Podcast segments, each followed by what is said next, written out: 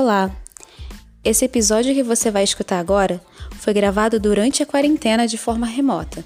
Então, se o áudio não tiver lá essas coisas, perdoa a gente, vai? Fique agora com um episódio de Muito Além da História.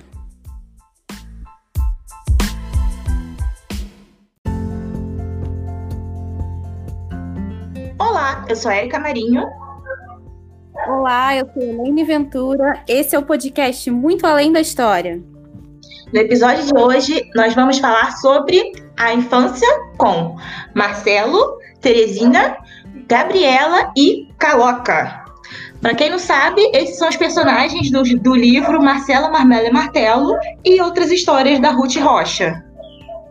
Isso aí, nós vamos mergulhar aí nesse universo da Ruth Rocha, por esses personagens, vamos conversar sobre essas histórias e como elas influenciaram na nossa infância e na infância das crianças que estão escutando essa história até hoje. É, que eu acho que Marcelo Mar... Vixe, Marmelo. Eita, gente, é quase um trava-línguas, né? É Marcelo, Marmelo e Martelo é, acho que é um livro infantil que passa por todas as, é, todas as gerações e todas as fases, né? Sim. É bem difícil. Ou, ou você lê porque alguém tem em casa, ou você lê na escola, ou um professor leu para você. Não sei, de alguma forma esse livro vai chegar em suas mãos. É verdade. E só para ressaltar, ele é da Ruth Rocha, com ilustração da Mariana Massarani. E ele foi publicado pela editora Salamandra. A primeira edição dele foi, é de 1976. Então, assim, essa história já não é de hoje, que essa história está rodando por aí, fazendo sucesso aí nas escolas, nas famílias. E vamos ver por que essa história faz tanto sucesso por aí, né? Então, com é, o livro começa, o livro são três histórias e a primeira começa com o Marcelo, que é aquela criança que decidiu que tá tudo errado, tá tudo errado. Primeiro que ele começa a indagar os, aos pais por que, que as coisas se chamam aquelas coisas. Por que, que a cadeira se chama cadeira? Por que a mesa se chama cadeira? Por que a casa se chama casa? E para ele tudo tem que ser da forma como é falado. Como que é falado? A cadeira vira o que mesmo? A cadeira vira sentadouro, né?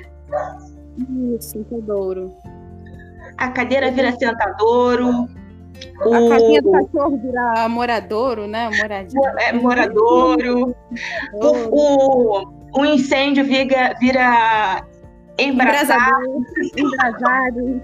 É, a colherzinha de mexer o café vira mexedor. Cara, o que me mais chamou atenção quando eu fui revisitar essa história agora pra gente fazer esse episódio é que o, o, o, Marcelo é uma criança muito necessária nos tempos de hoje. Ele é aquela criança curiosa e não, não, não basta só o, a curiosidade dele de, ah, é, é, por isso e pronto. Porque normalmente os pais dele respondem, ah, não sei, é por isso. E não, ele não, não pode ser por isso, porque isso não, não, não basta. E, e aí ele vai e, e, quer fazer da forma que ele acha certo. É claro que, que tem um nível ali, sim, que certeza que se fosse né, com a gente na vida real, a gente ia passar um estresse. Total. E tem, é, tem o desconforto dos pais, né? Eu, eu notei muito isso, assim, que os pais ficam, primeiro, ficam muito incomodados com aquelas atitudes dele.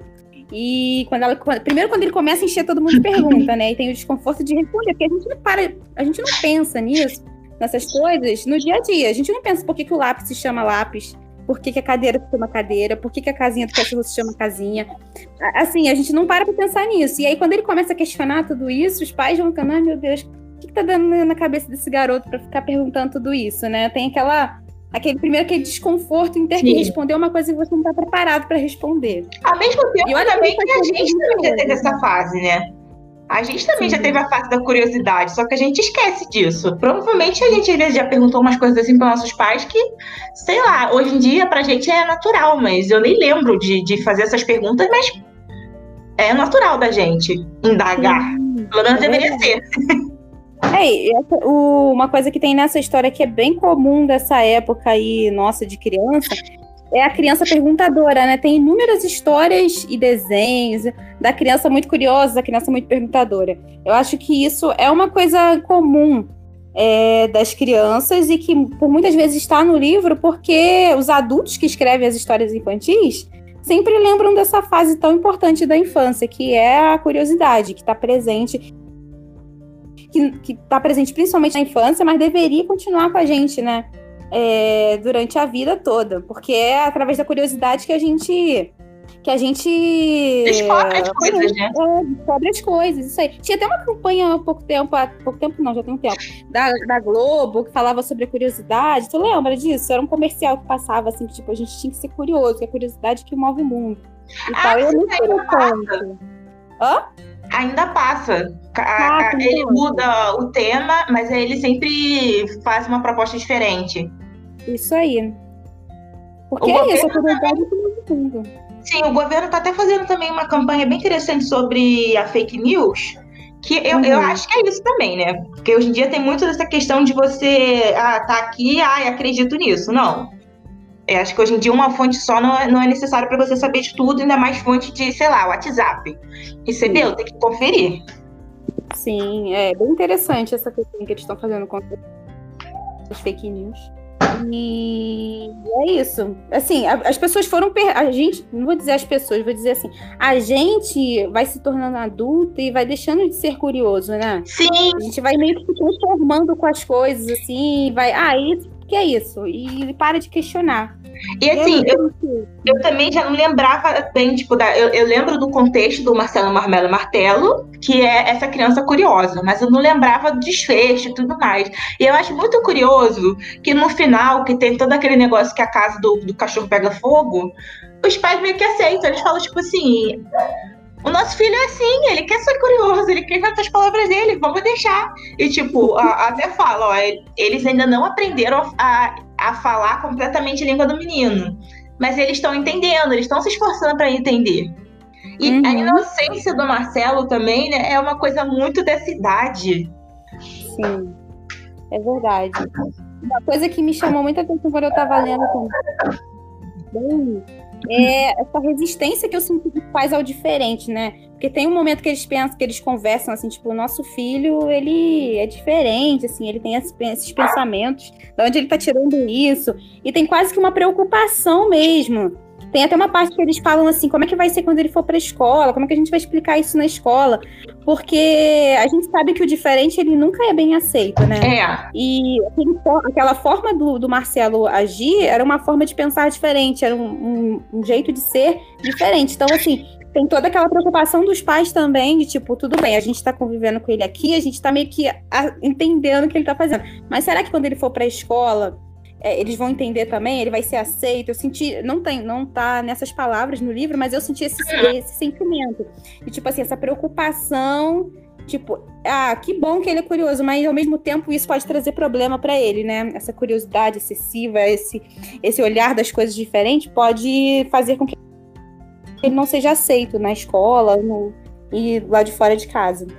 Você sentiu isso também? É, senti, mas ao mesmo tempo também, eu acho que o ser diferente, hoje em dia, pelo menos, eu acho que o ser diferente é normal, porque ninguém, ninguém vai ser como ninguém, não adianta.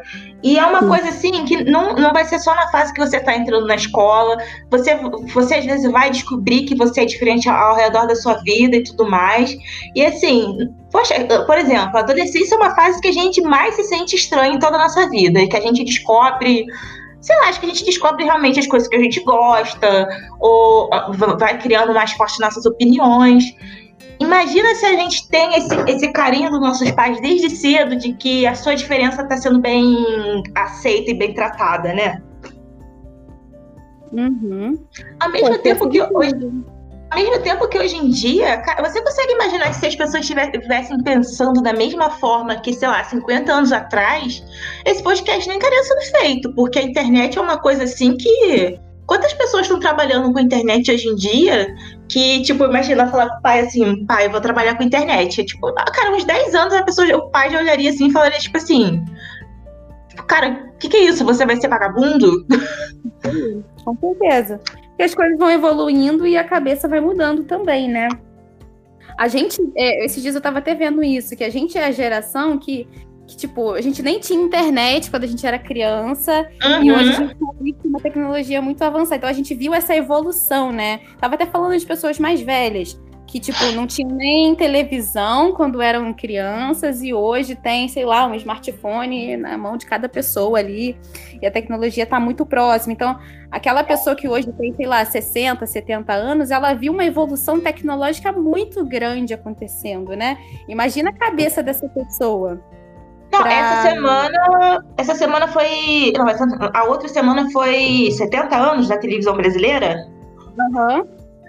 Cara, e aí tava mostrando a evolução da televisão e, tipo, hoje em dia a gente já tem televisão, quer dizer, eu não, né? Caríssimo. televisão você põe na parede que, que, que você camufla na parede. E antigamente, tipo, e antigamente nem tanto tempo assim. Porque, pô, a gente mesmo pegou boa parte da nossa vida, era uma televisão de tubo gigante. E uhum. realmente, as crianças hoje em dia já estão num nível de tecnologia assim. Imagina o Marcelo de hoje em dia Marcelo de hoje em dia é pegar o celular e falar, ok, Google. Pois é, a criança de hoje em dia ela tem outra fonte, né, para pesquisar. Porque o Marcelo, a fonte que ele tinha para perguntar as coisas eram os pais. Ou eventualmente a escola, os professores.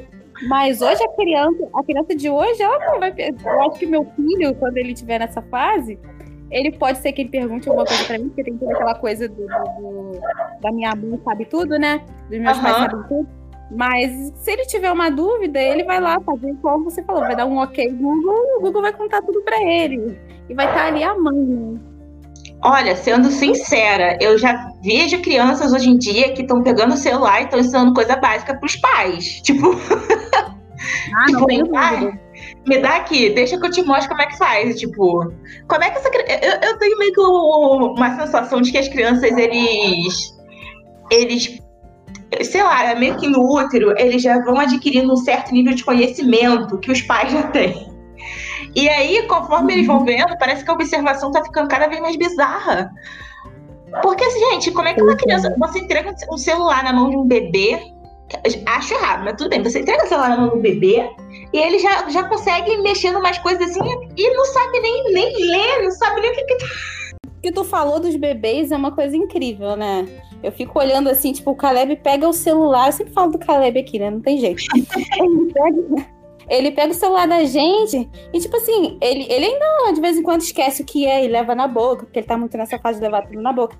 Mas assim, uhum. assim, quando ele tá afim de mexer em alguma coisa, de ver o desenho, alguma coisa ali dentro do celular, ele sabe muito o que ele tá fazendo, assim, ele vai com o dedinho, assim, eu fico chocada. Mas é porque, assim, pra ele é natural, né? Ele já convive com o celular na mão da gente desde que ele saiu da barriga. Então, é muito natural para ele. Não é uma e coisa assim, que ele assim aprendeu. É uma coisa que ele assim, vê muito da mesma forma que as pessoas falam que o incentivo da leitura vem de casa, né? As crianças veem os pais lendo, naturalmente ela vai querer ler. É assim com qualquer coisa. A criança vê o pai vendo televisão, a criança vai querer ver. A criança vê mexendo no celular, vai querer ver. E é tipo assim, ao mesmo tempo que eu fico tipo assim, meu Deus, é muito novo pra mexer no celular, não tem como não mexer. Porque é, você não vai simplesmente esconder o celular da sua vida por 12 anos e fingir que não existe. É, a gente aqui em casa, a gente tem. A gente já conversou sobre. A gente não quer dar celular para ele muito cedo. Porque tem uhum. criança que tem um celular próprio, né? Sim. A gente tem um celular aqui mais velhinho, que eu, eu e o pai dele não usamos, que é o celular para botar desenho para ele na televisão. Então a gente usa esse celular para transmitir para televisão e tal. A gente chama de celular do Caleb, mas assim, não é para ele ficar mexendo nem nada. Mas é complicado porque a tecnologia tá tão ali que eu fico, como é que a gente vai é, segurar isso? Como é que a gente não vai dar o celular? Porque ele vai para a escola e todos os amiguinhos vão ter. Aí você vai privar uhum. seu assim, É uma coisa complicada de pensar. A gente tem essa, essa vontade de não dar celular tão cedo, mas ao mesmo tempo eu não sei se vai ser possível. Porque é uma coisa até necessidade, a gente quer falar com ele, a gente quer saber onde está né? Uma questão de segurança também, né? E é, eu, eu, eu acho que é complicado mesmo, mas assim. Nossa, às vezes até fico pensando, gente, meu Deus, será que eu quero ter filho mesmo nessa vida atual? são, é são indagações que nossos pais não tinham. É, é muita coisa para pensar, cara. Muita coisa para pensar que tu fica assim, meu Deus, gente. Ter pai, ter mãe é muito difícil. Ó, eu às vezes fico lembrando que eu, é, eu terminei meu ensino médio em 2012.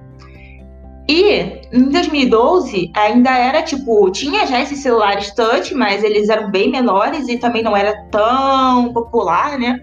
Uhum. E, mas tipo, eu tinha celular na época que era aquele aquele teclado que tinha tinha todos os teclados, tipo como se fosse um computador.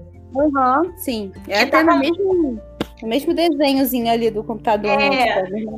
E, tipo, naquela época era isso. Ou você tinha um celular desse, né? Quer dizer, claro, tirando as várias exceções, você tinha um celular, dizer, se você queria um celular daquele que tinha aquele botãozinho, ou já um de, de, de touch.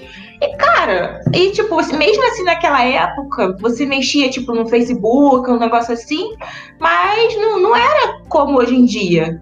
Era um. Você não ficava tão claro porque ainda não tinha tanta coisa para se fazer. É, eu sou um pouquinho mais velha que você, então. e o celular evoluiu muito rápido, né? Então, assim, eu já peguei uma fase um pouco mais antiga dessa. Eu ganhei meu primeiro celular com 15 anos. Foi meu presente de, de 15 anos, eu ganhei um celular. E era aquele antigão mesmo, aquele Siemens. Ele era até bonitinho, que ele era já da, da, fase menorzinha, né? Não era aquele grandão. Mas ele não tinha nada, não tinha acesso à internet. Ah, nada. não, mas eu mesmo também tive um celular desse assim que é, eu tinha aquele joguinho da caixinha da cobrinha, assim, sabe? E aí, assim, já era o máximo ter aquele celular. Eu, eu achava incrível ter aquele celular. E, e, e para você ver como as coisas, nossa diferença de idade nem é tão grande assim. E a, as coisas evoluem, evoluíram muito rápido, muito, muito rápido. Com essa questão de celular, então, é uma coisa assustadora. Realmente, quando eu fui para o ensino médio, que eu comecei fazer estágio, e comecei a ganhar meu, meu próprio dinheiro, eu lembro que quando eu ganhei, quando eu consegui comprar o meu celular, já foi um celular totalmente muito mais moderno do que o que eu tinha. Uhum. Eu tinha ganhado de meu pai lá quando eu tinha 15 anos. Então, como você vê que a evolução tecnológica assim foi avançando muito rápido e está avançando até hoje, né? Muito rápido. Não, para mim, para mim, tipo, o pulo que foi 2012 para tipo em 2013 o celular que eu usava já não, já não era útil mais. Por quê? Porque aquele meu uhum. celular já não tinha, acho que não tinha WhatsApp, né? E aí todo mundo em 2013 uhum. já precisava usar o WhatsApp para se manter em contato. E aí foi que eu comprei meu primeiro celular touch minúsculo, acho que da Samsung, que Jesus amado. Uma, hoje em dia aquilo ali você testa na mão e você fala assim, nossa, isso funciona. pois é. Eu lembro que a primeira vez que eu tive o celular touch, eu não sabia usar, eu não sabia mexer. Tu passou por essa fase que você não sabia mexer. Eu era bruta. Eu era Sim. muito bruta. Nossa, eu não conseguia digitar, não mandava mensagem direito, meu dedo. Nossa, eu passei por essa fase. É muito doido. Hoje eu acho tão natural, mas no começo eu lembro que eu, teve, eu tive essa transição, né, do teclado pro, pro touch. E foi não, bem... e detalhe, ó, naquela época a gente já ficava zoando, não sei se você lembra, que o celular era minúsculo, a gente ficava assim, gente, cada vez, porque tinha os celulares mais caros, né? Nossa, cada vez os celulares cada vez maiores, daqui a pouco a gente vai estar com um tablet na cara, tipo, falando no é. telefone. E hoje em é. dia é quase isso. Isso aí. O celular teve várias fases, né? Primeiro ele era grandão, aí depois ele foi diminuindo, quanto menorzinho ele era mais interessante. Aí depois agora foi, foi mudando de novo, e agora quanto maior maior ele for, quanto mais coisas ele tem, quanto mais câmeras ele tem, ele mais interessante. É muito louco. É como a moda, é. né? Vai mudando, vai rodando, vai girando o que era é, passado. Agora voltou com o celular de dobrar, né? Agora o barato agora são os, os celulares que dobram e tal. Eu, eu não confiaria um desse na minha mão, mas tudo bem. É, ainda não tive interesse, não, é porque é muito caro, mas. É. Ai, não me chamou atenção, não. Mas enfim, voltando aí para nossa história, né, a gente foi além. Muito além. Ai, ai. É... Eu acho que, inclusive, hum, já é um gancho, eu acho que a gente, pra gente passar para a segunda história, né, do Marcelo. É, sim, da Terezinha e da Gabriela. Ah, quem não lembra, né, que são as três histórias, a segunda é da Terezinha e da Gabriela, que a Gabriela é aquela menina menina do bairro mesmo, que brinca, que usa, que usa calça, que se joga no chão, que, que brinca de bola, que pula corda. E ela, ela tem um quesinho de Marcelo no início, porque a professora faz perguntas para ela e ela só responde com umas coisas assim, tipo, Quem descobriu o Brasil? Aí ela fala, não sei, eu quero saber quem me cobriu. e aí ela é essa menina, Gabriela, essa menina, é quase uma Gabriela crave canela. Uhum. E aí se muda uma menina pro bairro da Gabriela, que é a Terezinha. E a Terezinha é o completo oposto da Gabriela. A Terezinha tem cabelo é, enroladinho, vestido de rendinha, brinca de boneca, tudo, tudo, tudo inho, sabe? Tudo é, bem quase um, bem menininha. E aí, a Gabriela, que ainda não conhece a Terezinha, só, só tá ouvindo os amigos dela falando, ai, porque a Terezinha é isso, a Terezinha é aquilo, a Terezinha sei lá o quê. Gabriela já tá o quê? Cheia de ciúme da Terezinha. E aí, a Gabriela decide que ela vai mudar. Ela vai aderir a esse comportamento Terezinha de ser. E aí ela vai mudando, ela para de brincar, ela começa a enrolar o cabelo, pede um vestidinho para a mãe dela e tudo mais. Só que o que Gabriela não sabe é que Terezinha também só tá ali ouvindo, ó, porque a Gabriela isso, porque a Gabriela aquilo, porque a Gabriela não sei o quê. E Terezinha começa a fazer o quê? virar aquela menina que Gabriela vira, que a Gabriela era. Até que as duas se encontram, o que acontece? Elas começam a rir porque elas estão super engraçadas.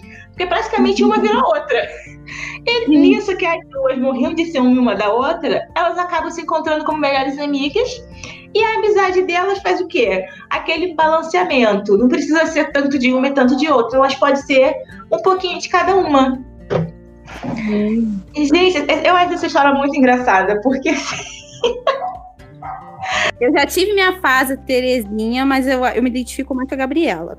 É, também. Eu, eu, gente, coitada da minha mãe. Minha mãe tentava me transformar em uma pessoa vaidosa, esses negócios assim. Mas nunca fui. Hoje em dia que às vezes me dá uma vontade, né, assim, de, ai, vi aquilo ali, quero botar um brinco. Quero... Mas, nossa, eu sou uma pessoa muito 880. Às vezes eu, às vezes eu quero sair sem nada, no, não passar nem o batom, e às vezes eu quero sair toda, toda blogueira. Eu sou muito assim. Eu acho que hoje em dia a gente já meio que. A maioria das pessoas já se desconstruíram disso, a gente entende, principalmente as mulheres, que a gente tem que se arrumar quando a gente tiver afim, pro que a gente tiver afim, é, não tem que agradar o outro, entendeu? A gente tem que a gente tem que agradar nessa questão. Então, eu penso muito assim, tipo, eu me arrumo, eu, eu não sou muito de usar batom, mas às vezes eu tô muito afim de usar um batom, passar uhum. uma maquiagem e tal. E eu faço, quando eu tô afim, eu saio, faço assim. Agora, quando a maioria das vezes eu tô mais afim de ficar relaxadora mesmo e tal, de boas. E assim, que também não, não existe mais essa questão do menininha, né? O que é ser o menininha? Isso é muita coisa da, da nossa época, que tinha que ser tudo lacinho no cabelo. Quer dizer, ainda tem um pouco disso. Mas eu acho que hoje em dia as pessoas ainda estão mais abertas para essa desconstrução de. Você, você é, é menina, você não precisa estar com um lacinho mega rosa no cabelo. É, a gente tem essa desconstrução em parte, né, amiga? Porque a gente Sim. vê em alguns momentos um retrocesso aí, né? Meninas vestem as, é, rosa e meninos vestem azul. Não vou comentar, mas. então a gente vê assim um retrocesso que incomoda. É, há pouco tempo atrás eu tinha aquela moda do, da, de colar o lacinho na cabeça da criança careca para para mostrar que era menina e tal, para ninguém. Assim, é uma fixação de mostrar a feminilidade da menina, ela tem que ser menina e todo mundo tem que saber que ela é menina. Que às vezes me incomoda um pouco, assim, essa questão do bebê, né? Tipo assim, se, muitas mães se ofendem muito quando alguém olha o bebê no seu colo e fala assim, ai, menino, ai, que menino.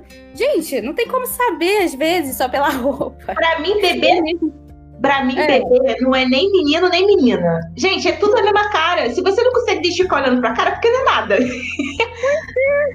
Aí, assim, eu nunca me. É, já confundiram uma vez com. Acharam que o Caleb era menina. Tipo, ele tava vestido super de menininho e tal, mas me perguntaram se era uma menina. Eu respondi que não, ok, gente. É, assim, tem gente que se ofende muito com isso, né? Tipo, não tá vendo que é uma menina, não tá vendo que é uma menina. Não tá vendo, assim, é só uma criança, né? E eu acho bizarro essa coisa de colar o lacinho ah. na cabeça da criança Pra, gente, passar uma cola na cabeça da criança pra botar um lacinho pra ninguém confundir ela. Sinceramente. Que isso, gente? Eu não gosto. Loucura, não vai mudar. Eu não gosto nem daquela tiara, porque a criança, a cabeça da criança é mole. Eu não gosto nem de que for bater naquela tiara, porque você vê que aperta. Às vezes a criança tá querendo tirar. Tá, tá incomodando. Uhum. Você vê vezes que tá incomodando e não, cisna não, porque tem que ficar bonitinho, tem que ficar. Aí você vê um menino, às vezes. É, minha mãe disse quando era pequena, que ela. Quando, quer dizer, minha mãe já me disse uma vez que ela tinha um sonho de ter um menino. Primeiro uhum. porque ela, ela conhecia uma menina que andava toda suja. Aí ela ficava pensando que a filha, quando ela tivesse uma filha, a filha dela ia ficar toda suja e as pessoas ficar falando. E menino, eu tinha isso também. Eu sempre pensava que eu queria ter um menino.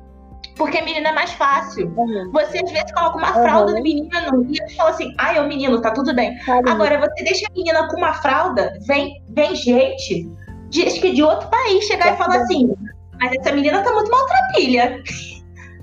É tipo, uhum. é surreal, é surreal. Eu, é, muito, é muito absurdo isso. Eu sou mãe de menino.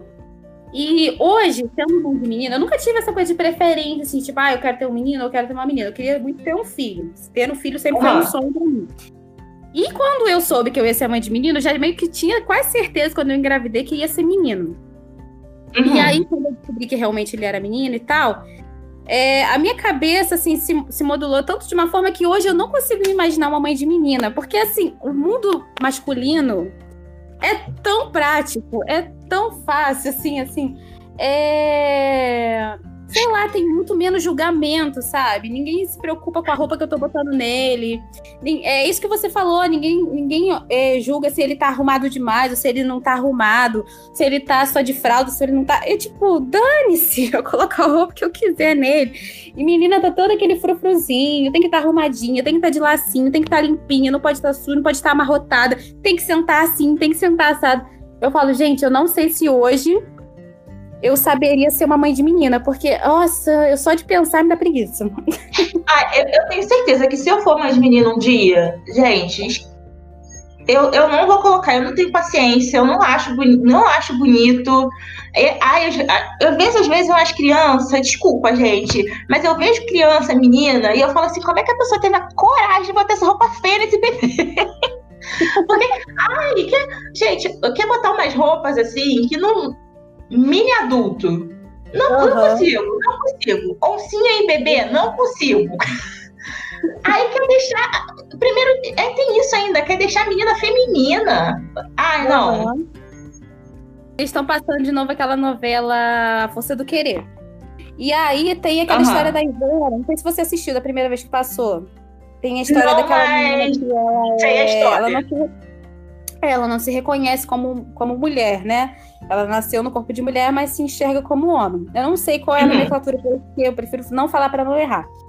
E, e aí, ela. Na verdade, tá... ela, no caso, é um homem trans. Isso, é um homem trans, né? Ele, né? Então, é, ele. Aí, o que acontece? Nesse episódio que eu tava assistindo ontem, tava falando exatamente disso. Ela saiu com carinha lá e tal, só que aí ela saiu toda arrumada, a mãe dela encheu o saco dela, a prima dela encheu o saco dela. Aí ela botou um vestido, ela botou um salto, ela arrumou o cabelo e tal, passou maquiagem. E ela se sentiu muito mal com aquilo e ela questionava muito isso. Por que, que ele tem que abrir a porta do, do, do carro para mim? Eu tenho mão, eu sei abrir a porta do carro. Ele não precisa puxar a cadeira para mim, eu consigo fazer isso sozinha. Ai, que chato, eu tenho que ficar vestindo esse vestido que eu não gosto e não sei o que para parecer. E, cara, aqui, o questionamento dela era tão palpável, assim, e eu me identifiquei tanto com isso, uhum. porque eu não, eu não eu me identifico como mulher e tal, mas ao mesmo tempo, os questionamentos dela são todos os meus também. É chato isso, de você ter que se arrumar para outra pessoa, de você ter que estar numa etiqueta de tipo, ah, tem que deixar esse cavalheiro com você, deixar, abrir a porta do carro, e, ah, é, puxar uma cadeira. Ah, essas coisas sempre me incomodaram muito. E eu achei é assim. incrível, assim, porque é, é, atinge ela, no caso, uhum. o personagem dela, que é um homem trans, mas atinge as mulheres no geral que não se identificam com essa firula toda da feminilidade. Chato. E assim, são, são uns, uns padrões, uns papéis que, se, que sabe-se lá quando criou isso. E, assim, afeta, na verdade, todo mundo, né? Porque aí tem aquela piadinha: um cara se põe uma blusa rosa, não pode, porque não sei o quê. A menina que põe. vive de calça, não sei o que lá. E é uns padrões, assim, muito reais. Tipo, eu, eu acho que até tem essa fase, tipo, voltando ali do pensamento da história de Terezinha e Gabriela, que você só quer, você só quer, sei lá, botar uma calça, uma bermuda, um short e brincar na rua como pessoa qualquer. Eu acho que você tem até um momento assim que você consegue viver naquela fase, que é mais ou menos ali quando você tá no, com de uns 6 a uns 8 anos, por ali. Uhum. Mas, mas acho que antes disso, ou depois disso, ou até naquela fase, quando você tem que, que, que ir numa festinha, alguma coisa, é tudo com muita firula, uns, uns papéis assim que a gente tem que encaixar, que não necessariamente é a gente. Independente uhum. da forma como você se identifica, né? Sim, sim. Eu achei muito curioso isso, porque é, eu acho que quando eles fizeram ali aquela fala, escreveram, de repente eles estavam pensando muito no, no papel dela como homem trans. E, e aquilo foi super. Super interessante. Peraí, só um minuto. Uhum. Eu vou ter que ir lá pra dentro. Vou lá pra dentro terminar de gravar. Então, voltando. Aquilo foi super fiel ao que eu também concordo, se me identificando como uma mulher mesmo, né? Então, uhum. interessante isso. Mas, é, mas eu acho que é, essa questão também de voltando de você falar que não, não, sabe como é que seria ser mãe de menina hoje em dia, porque realmente você tem que. Não é só questão de tipo, ah, eu, eu não faria esse tipo de coisa com a minha filha. O problema é que você sendo mãe já é uma coisa que todo mundo te cobra coisa. E aí você é mãe de menina e parece que as pessoas querem te cobrar coisa ao triplo. É tipo. Ah, é, tem esse peso todo, né? De, de, Fora os padrões sociais de tipo, você tem que ensinar a menina a, a cuidar da casa, a fazer comida. E muita gente pensa assim, e o menino. Menino não, menino tem que brincar e tal. Tem muitas histórias assim, eu tenho até conhecidos. Eu tenho uma amiga, não sei se ela vai ouvir esse podcast, mas ela vai se identificar. que ela conta muito isso, que ela sofria com isso. O irmão dela brincava o dia inteiro e ela tinha que arrumar a casa é, ela tinha que ficar arrumando casa, fazendo comida, e o irmão dela só tinha que brincar. Ele era livre para brincar, e ela não, ela tinha mil e umas é, obrigações, ainda tinha que cuidar dele ainda. E acho que nem tem uma diferença tão grande de idade assim. E ela. Isso marcou muito a infância dela. Eu, graças a Deus, só tive. Eu não tenho irmãos meninos. Uhum. Mas acredito que tivesse, meio que teria isso também. De, de, de tipo assim, as, as, meninas arrumam a casa, fazem as coisas. Eu acho isso um absurdo. Eu falo que eu não vou criar meu filho pra, pra ser cuidado por ninguém, não. Ele vai saber fazer tudo. Ele vai saber arrumar casa, vai fazer comida, vai se virar, vai depender de mulher, não. É, na minha, minha família não tem isso também, não. É. Minha família também não tem isso, não. É, todos os primos têm que saber lavar roupa, lavar prato, fazer comida. Até porque, ó, se, se não faz comida, não vai passar fome. Inclusive, se minha tia estivesse irritada também, não ia fazer comida também, não. Então, minha família sempre foi assim. Agora. É. Ah, eu, eu, lembrei também de uma história que, gente, eu, olha, eu passei por essa situação, eu não, né? Eu vi essa situação, acho que eu tinha sete anos, até hoje eu fico irritada com isso. Que uma amiga minha da época, minha mãe pagava a mãe dela, e aí eu ficava na casa dela durante a semana, né? Que minha mãe trabalhava e ela era dona de casa. E aí a gente estudava na mesma escola, e depois a gente voltava e ficava na casa da minha amiga. Aí, eles armaram, acho que três galinhas, era três galinhas que eles nomearam o nome de Paco, de. A, aqueles personagens. Branca, era isso? Não, preta e. Ah, esqueci já o nome, gente. Personagens da cor do pecado. Isso ah. foi. Eu acho, que não, não, eu acho que não foi nem quando eu tava com sete, acho que foi quando eu tava com oito anos, por aí. Aí arrumaram esses três, quer dizer, duas galinhas e um galo, né? Aí uhum. o irmão da minha amiga enfiou esses três animais dentro do banheiro e trancou eles lá. Eles fizeram a zona dentro do banheiro. A zona. E aí, quando a mãe deles viu, de vez de mandar o menino arrumar a zona, mandou minha amiga arrumar. Ah, Sendo que ela Deus. não tinha nada a ver com isso. E aí, tipo, gente, até hoje eu fico tipo. Cara, como assim? Ela não fez nada. Ela tava, tipo, na dela e não, você que tem que arrumar. Assim, até hoje eu tenho essa história na minha cabeça, eu acho que eu vou morrer pensando desse tipo, gente, como assim? Não, não tá errada. e provavelmente era por isso, que, tipo assim, minha mãe nunca falou de questão de feminismo, nada tipo. É tipo. É, é, aquela situação de vivência de vida. Ela tem a experiência dela, minha família tem a experiência dela. Então, na experiência da minha família, não tem isso de, ah, você é menina, tem que fazer isso, você é menina, tem que fazer isso. Apesar de que na casa dela. É porque, tipo, minha, minha mãe, ela tem mais irmãs do que irmãos, né?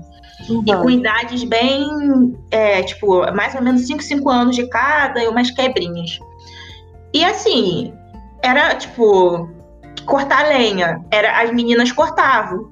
Fazer sei lá o que, era tudo elas ali. Botar fogo na fazenda, era elas também. Uhum. então não tinha essa separação, assim. Tinha, tinha coisa que os irmãos dela faziam, mas elas também faziam coisas básicas. Então também a gente foi criada de tipo, não tem essa separação, vai lavar o banheiro, vai lavar o banheiro. Uhum. Então, assim, pensar de tipo, tem dois irmãos, um menino e uma menina. O menino fez besteira e a menina que tem que fazer. tem que, que ajeitar. Não existia isso na minha família. É, eu não lembro de nenhum caso assim na minha família, porque na minha família também só tem é, mais mulheres mesmo, né? Assim, tipo, minhas primas, eu só tenho três primos meninos, e o resto uhum. é menina, minhas tias também, a maioria só tem um tio, o resto é tudo mulher. Só que sempre teve esse machismo muito presente nas falas, uhum. entendeu? Então uhum. eu acredito que se fosse o contrário, né, se a gente tivesse mais presença masculina na nossa família, com certeza ia ter essa divisão muito clara de, de, de papéis. Uhum. Porque tá muito presente nas falas, de lembranças minhas assim.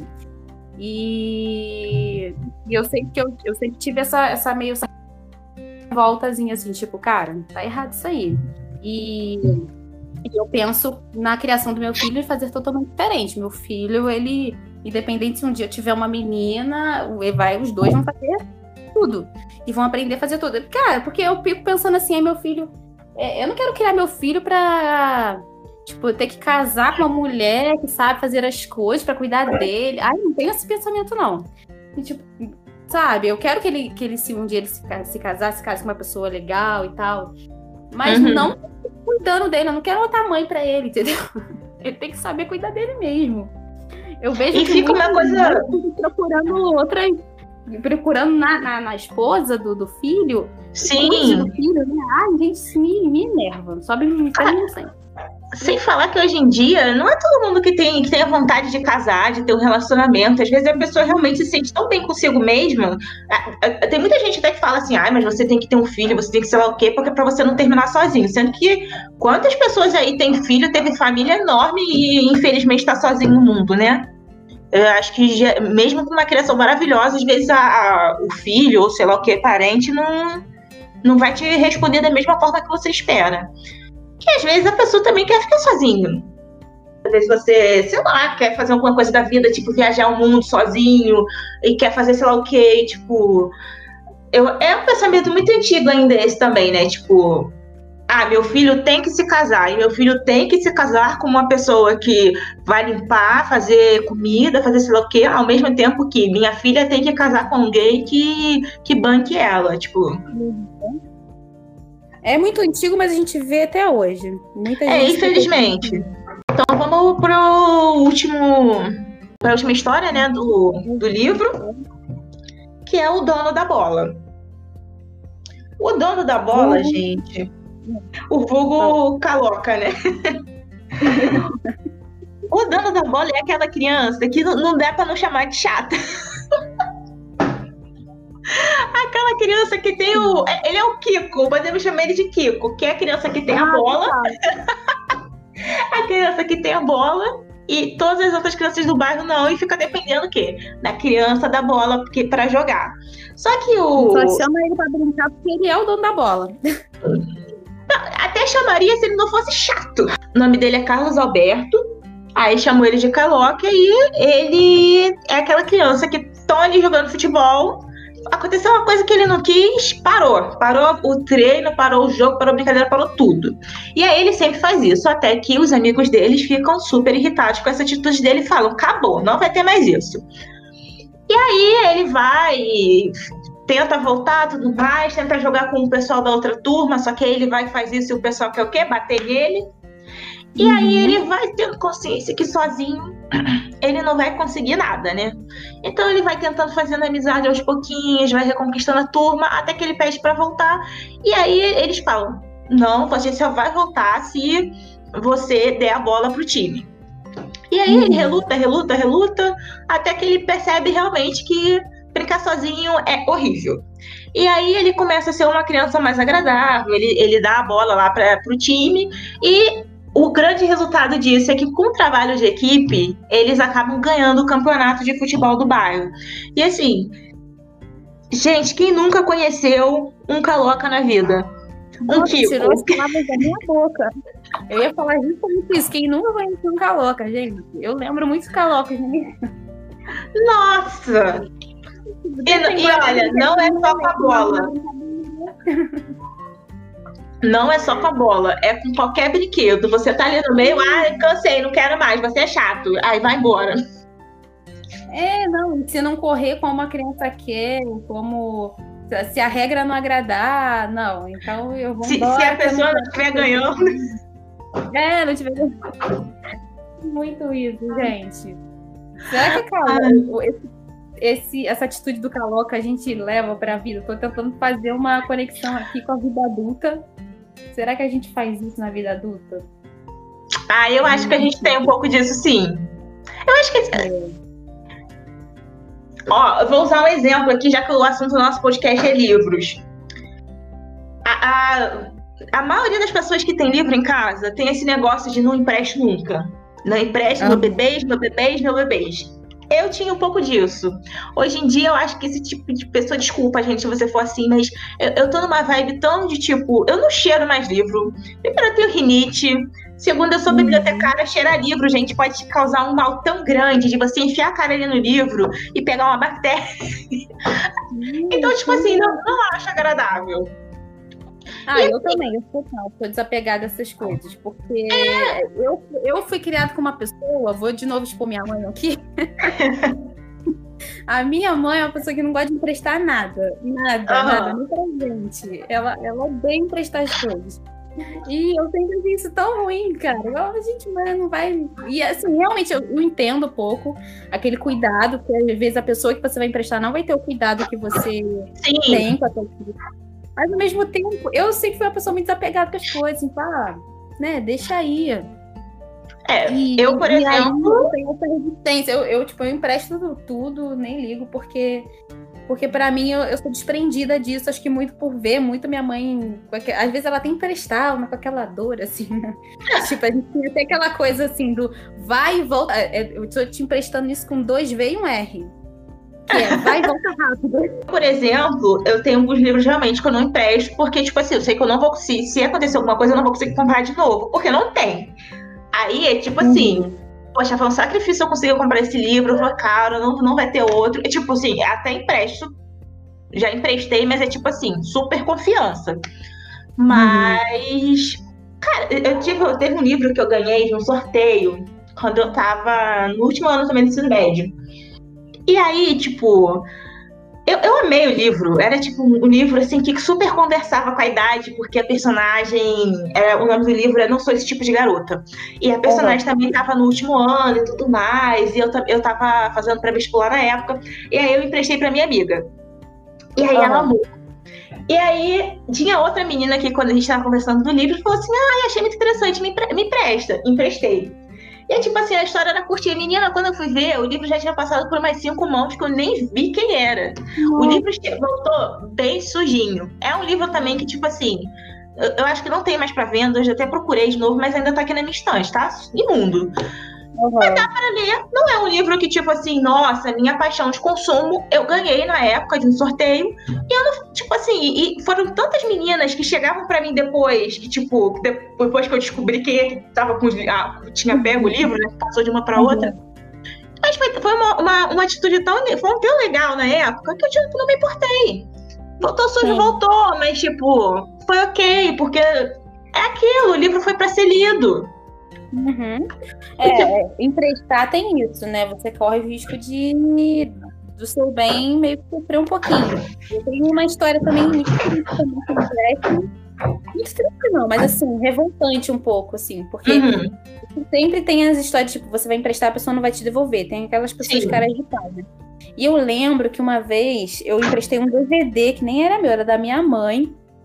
É, uma pessoa do meu trabalho, que nem era minha amiga nem nada, mas emprestei. Uhum. Assim, de boa, achei que a pessoa ia me devolver, né, aquela confiança e tal. Eu, ela me falou que colocou o DVD na mochila e o DVD saiu da bolsa e arranhou todo e acabou estragando. Eu não sei até hoje se é verdade, eu acho que não.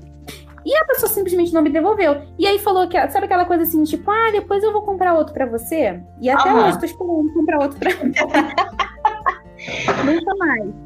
Nunca mais, é. nunca contato com essa pessoa. E, tipo assim, eu lembro que eu fiquei tão revoltada que, tipo assim, foi uma questão de confiança, assim, sabe? Eu emprestei numa boa pra ela, assim, achando que ela ia me devolver no outro dia. Então, ela falou assim: não, eu vou levar com mau cuidado. Eu falei, é, porque não é meu, é da minha mãe e tal. E, e tipo, ela não me devolveu. E não, e não fez menor questão também de, de, justificar muito, não. Ela só falou assim: ah, ficou na minha, minha mochila e abriu aqui e estragou. Depois eu compro outro pra tu, como se não fosse nada, assim, tipo. E eu não. já sabia que não ia me dar, né? E realmente nunca, nunca me deu outro. E tal, e ficou. E eu lembro que fiquei muito revoltada com aquilo. Tipo, pra ela não foi nada, ela estragou uma coisa minha. E dane-se, a vida dela seguiu numa boa. Eu não, eu, eu, acho isso, isso, eu acho sacana, isso vai muito legal. De, dependendo, tipo assim, tem duas coisas que. Tem uma coisa que eu não consigo cobrar, que é dinheiro. Eu fico, tipo assim, eu, época de escola, quando você vai fazer trabalho, acaba rolando de tipo, você paga uma coisa, às vezes outra.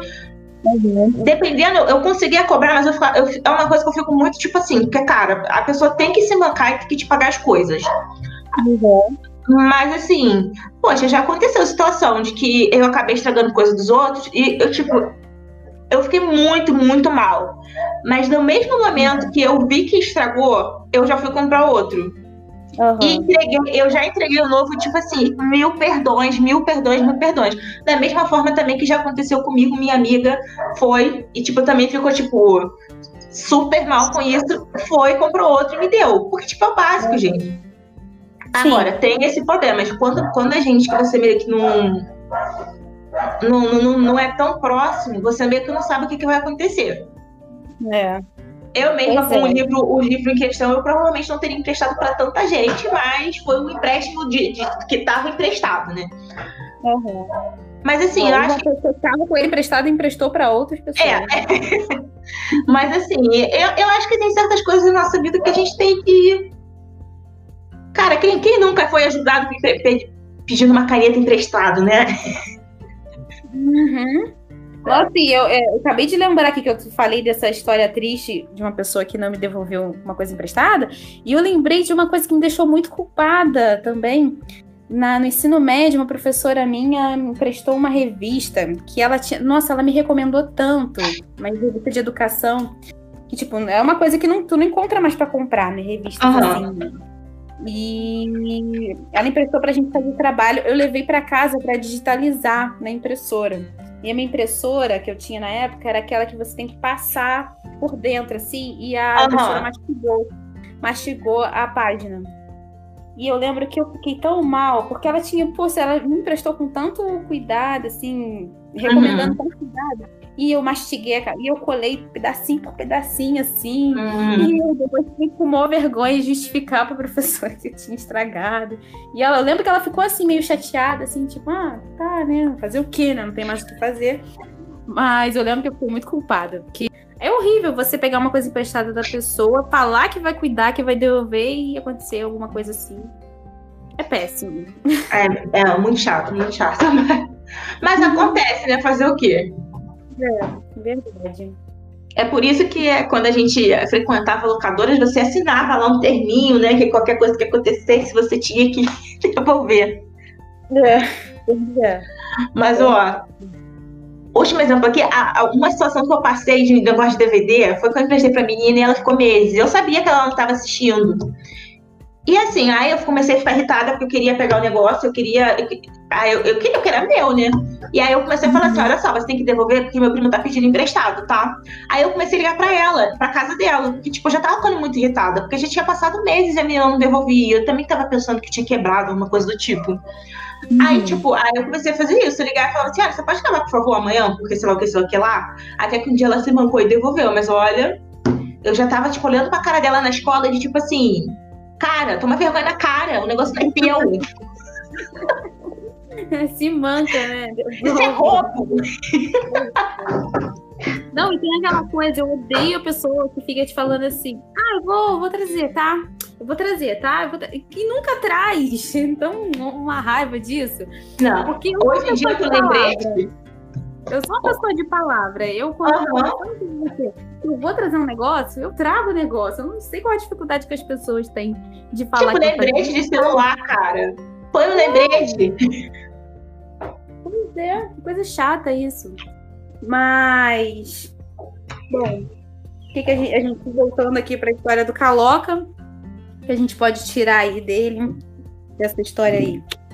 Você é mais feliz quando você divide, ao mesmo tempo dividindo com com uma sabedoria ali. Não, não se divide com qualquer um. É, tem que saber para quem você vai emprestar. É. A gente vive numa sociedade bem egoísta agora, né? Nesses últimos anos. E é complicado falar de emprestar, de ser solidário e tal, quando a gente sabe que às vezes as pessoas não dão valor pro que não. pro que elas não, não suaram para ter, vamos dizer assim, né? Uhum. né? Você, você tem aquilo, você sabe o, o significado que aquilo tem para você, mas você não sabe o que, que se, a, se a outra pessoa vai cuidar como porque para ela é só um objeto, né? Vamos dizer, o livro, é. igual o livro que você tinha. Você tem toda uma história com aquele livro, você gostava da história e tal. Para outra pessoa é só um livro. É só Sim. um livro e todos os outros. É muito complicado, mas a gente tem que ir se desconstruindo e trabalhando isso em nós. Hoje em dia tem até um aplicativo, vai, não sei, que é serviço de empréstimo, né? Que você coloca lá, tipo, ah, eu tenho uma furadeira e posso emprestar. E a pessoa vai lá uhum. e pode pegar emprestado. Então, tipo assim, eu acho que estamos até evoluindo nisso. Mas. Mas é, é, ainda a gente. Dá, o ser humano tem uma coisa muito de olhar para o próprio umbigo, né? Uhum. Sim, é verdade. Então, Marcelo, Marcelo, Marmelo, Terezinha, Gabriela, Caloca. Muito além da história, né? Muito legal o livro, a gente recomenda. E sabia que o... tem uma série desse livro? Não, não, não para por Marcelo não entendeu. Eu tava pesquisando, deixa eu até abrir aqui o nome dos outros livros. Achei muito interessante isso que eu não, realmente não sabia que existia. Aí no site da Ruth Rocha, deixa eu abrir aqui. No site da Ruth Rocha tem a série do, do Marcelo Martelo Marmelo. Aqui, vou abrir aqui. Tem toda uma série, então, você, nosso ouvinte, quiser conhecer, ó, todo o nome dos outros livros. É, Amigos do Marcelo, todos é da editora Salamandra. Então tem o, a escola do Marcelo, o bairro do Marcelo, a família do Marcelo, tudo do Marcelo. Os livros de números do Marcelo, é, Marcelo em hora em hora e a rua do Marcelo. Então, depois aí que ela fez o sucesso de Marcelo Martelo Marmelo, ela foi criando aí a história, uma série de livros do, do Marcelo Martelo Marmelo. Vale a pena aí você conferir. Aí, eu gosto muito dos livros da Ruth Rocha, porque não são aqueles livros infantis, porque tem uns livros assim que é, é meio que uma história que não, não tem um ponto final, né? É uhum. É mais um entretenimento ali que tem umas palavras assim de forma quase poéticas, mas não exatamente chega nisso, mas não tem um, um ponto final. É, tipo, é tipo as, até as princesas soltam um pra você que chega aí no final e eu não entendi nada, apesar de que eu acho a história uhum. engraçada. mas é, eu gosto das histórias dela porque tem, tem, tipo, é uma história infantil, mas tem início, meio e fim. Você uhum. tá acompanhando o enredo ali. É, tem, tem, sempre uma conclusão interessante. É muito legal. Sim. Adoro a Ruth Rocha. É... Então, vamos para o nosso quadro? Conversando. Vamos. escrevendo e conversando sobre coisas aleatórias. Bom, hoje é falar, né? Uhum. O assunto que eu escolhi nem é tão aleatório assim, é um assunto que me revolta bastante, mas eu preciso falar disso, senão eu vou explodir. ah, é um pouco um desabafo, um, um chamando para para refletir, e eu quero saber a sua opinião sobre isso. Uhum. Que é o quanto a alienação e a ignorância deixam as pessoas num lugar de muito conforto. Faz sentido o que eu tô falando? Porque eu vou explicar. Uhum. É, chegam para mim um cidadão uns dias atrás e fala assim: a gente estava conversando sobre pandemia e tudo isso que está acontecendo nesse momento louco da nossa vida. E a pessoa fala assim: mas também, né? A Globo assustou muito as pessoas. As pessoas estão assustadas de tanto ver jornal. E aí, eu, eu, eu, sabe, eu me respirei fundo, contei de 1 a 300 e falei assim, tá, mas se a Globo, assim, mesmo com a Globo assustando tanto as pessoas, as pessoas estão indo pra rua, as pessoas estão brigando com, com o guarda porque não querem usar máscara, estão indo pra praia se aglomerar, estão fazendo festa. Imagina se ela não tivesse assustado. Tem quase mil pessoas morrendo todos os dias. Sabe, eu, eu fiquei assim, uhum. e aí eu fiquei pensando que, tipo, quanto não assistir. Provavelmente essa pessoa que, que, que falou comigo, que é bolsominho, é, não assiste a Globo. Não assiste a Globo. E aí, e ela se sente confortável, assim, tipo, não saber para ela seria muito mais interessante do que ser informado. Então, assim, não, não tá é, a par dos fatos deixa ela muito mais é, confortável com tudo que está acontecendo. E aí isso me revolta muito, porque a gente vê que a gente só está onde está nesse momento político, nesse momento da nossa sociedade aqui no Brasil, exatamente por muita, muitas pessoas não quererem se informar e não quererem olhar além do próprio umbigo, sabe? E eu fiquei muito revoltada pensando nessas coisas. E o quanto e até pensando assim, será que eu realmente tenho que parar de me informar um pouco para eu ficar com um, paz de espírito maior? Porque, assim, realmente, quanto mais você se informa, quanto mais você vê as coisas acontecendo, você. As coisas te revoltam, você não consegue não falar sobre isso, não questionar as coisas, né? E eu vejo que muita gente está de boa aí, vivendo a vida numa boa, fazendo festa, né? É, vivendo como se nada tivesse acontecendo, porque justamente não querem olhar então, assim, elas preferem ignorar, elas preferem virar, viver num, num lugar de totalmente alienação, e isso está fazendo muito bem para elas. E em contrapartida, eu tô me formando, eu tô vendo tudo, e tô ficando mal, mas ao mesmo tempo eu acho que tem que. A gente não pode se alienar. A gente tem que pesquisar e a gente tem que saber o que está acontecendo, porque só assim a gente consegue fazer alguma coisa para mudar, né? Você concorda comigo? Eu tenho duas, duas coisas sobre isso. Hoje tava, eu tava com a Globo ligada também, né? E tava passando café e em algum momento ali que eu parei em frente à televisão, tava passando o comercial do, da nova temporada de Sob Pressão, é aquela série médica uhum. da Globo. Eu, eu nunca assisti Sim. realmente, mas eu sei que é muito elogiado e tudo mais. E aí é, me deu vontade bom, de chorar. Então, me deu vontade de chorar com o comercial, porque eles, nessa temporada, eles vão abordar sobre essa questão do coronavírus. E aí eu pensei assim, caramba, será que não, não tá muito cedo ainda para abordar uma coisa assim que to, ainda tocou muito a parte ainda dos brasileiros, né? Porque querendo ou não, tem. Muita gente morreu. Apesar, assim, de que eu vejo gente que perdeu parente e parece que, tipo assim, ah, nem, nem parece que foi parente. Infelizmente, vejo uns casos que tá bem nesse nível. Mas assim, a gente vê que na verdade não tá cedo, porque as pessoas elas estão com um pensamento que já passou como se 2020 já tivesse acabado e na verdade a gente já está em 2025. Uhum. Com vacina, com sei lá o que, lá o que lá. E não é que assim, não é como se a gente estivesse sendo perfeitas, uhum. fazendo tudo perfeitinho e tudo mais. Mas a questão é, a, a, as pessoas ainda estão numa realidade como se, tipo assim, ah, é, mas é, tipo, tudo aconteceu lá em março. Mas, gente, março foi alguns meses atrás. Eu sei que tá tudo passando muito rápido, ou a gente ainda que tá um pouco estagnado em, em março, mas, mas não passou. Eu não sei, tipo, eu não sei se é porque eu, eu também sou uma pessoa muito caseira, eu, tipo, a, às vezes eu me sinto afetada, mas às vezes não tô me sentindo afetada, eu, eu me sinto bem em casa, eu consigo uhum. fazer, me descobrir fazendo coisas em casa, eu tenho feito coisas com meus amigos, então, tipo assim, não, não tô vendo essa necessidade de tipo assim, ai meu Deus, eu vou tirar a roupa e começar a correr na rua porque preciso disso para viver. Não. Uhum. Eu entendo, sim, a necessidade social e tudo mais, mas o que a gente está vendo não é uma necessidade social, não. É uma necessidade de sair para encher a cara com, e, e, sei lá, passar vexame na rua. É isso que a gente está vendo. Uhum. E aí, ao mesmo tempo, sobre essa questão da alienação, eu já estou no ponto de que eu também não consigo mais aguentar tudo. Porque não é só o coronavírus. Se, do momento que você está querendo pesquisar e tudo mais, você não, não, não tá vivendo só o coronavírus.